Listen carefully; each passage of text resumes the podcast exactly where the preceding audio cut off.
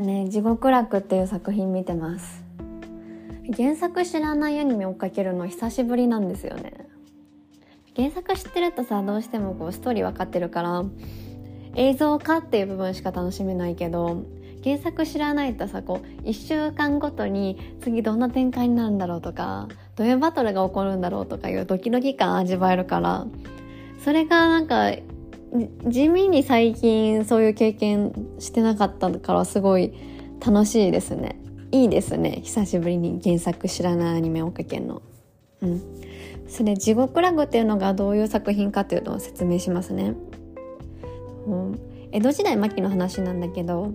うん、死刑囚たちが幕府に集められるんですよ。でも死刑囚決まってる死刑されることは決まってるんだけど一つだけ死刑を回避する方法を与えてあげようって幕府に言われてその方法っていうのが化け物たちのいるようわからん島に行って不老不死の薬を探してこいっていうこと。不老不死の薬見つけたやつはもう死刑なしで無罪本命にしてやろう。だから島に行ってこいっていう話なんですよ。それでは島に行って気持ち悪い化け物たちと戦うっていう話で言ったらちょっと江戸時代のガンツみたいな感じですね。もう島から出られない逃げられない感じとかさもう化け物のビジュアルもこれまた気持ち悪い感じとか結構ガンツとかさなって私ガンツ好きだからいい地獄楽も結構楽しんでます。でねその中でも今5話まで言って言ってるんだけど5話にちょうど私の今の私にぶっ刺さったセリフがあったんです。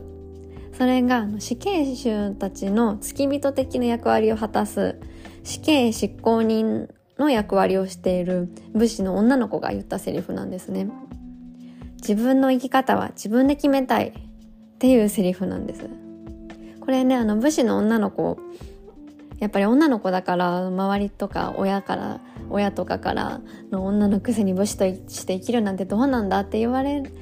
るんだけどそれでも私は女だけど武士として生きますよっていう決心を固めた時に言ったセリフなんです。もうそれがねあの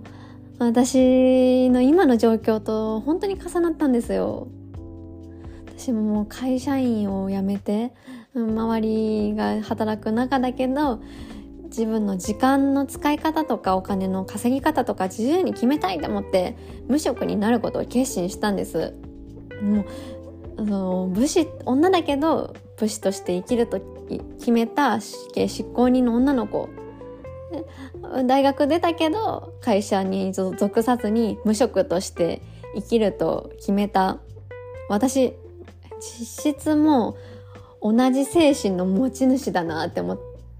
てすごいあの 共感しました。